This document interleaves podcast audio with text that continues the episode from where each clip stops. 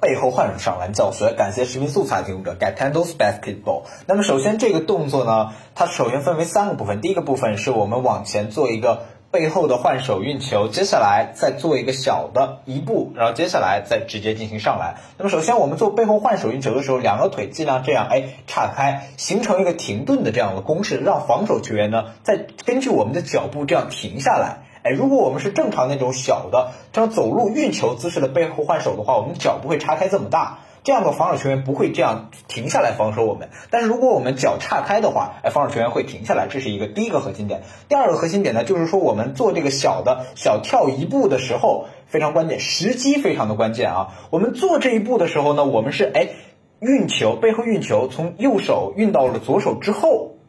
左手还没有双手持球的时候，我们做这一步。如果是说我们双手持球了，然后再做这一步的话，就会出现一个问题，它就是走步了，明白了吧？所以这个我们做这一步的时机非常的重要。我们从后边再来看一下啊，这是正确的。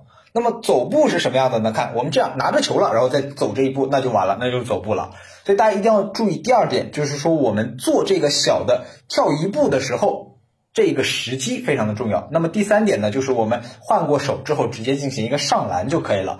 所以这个动作的核心就在于一开始我们先通过哎这个背后换手让防守球员停下来，然后我们再从左手换回右手进行一个上篮，让对方来不及来防我们。不管是从方向上还是从他的走步停顿和移动的这个间隔上，他都没有办法去防住我们。所以这是一个非常好的一个套路啊。它看起来非常像走步，但实际上并不是。你需要掌握好你换手的一个时机。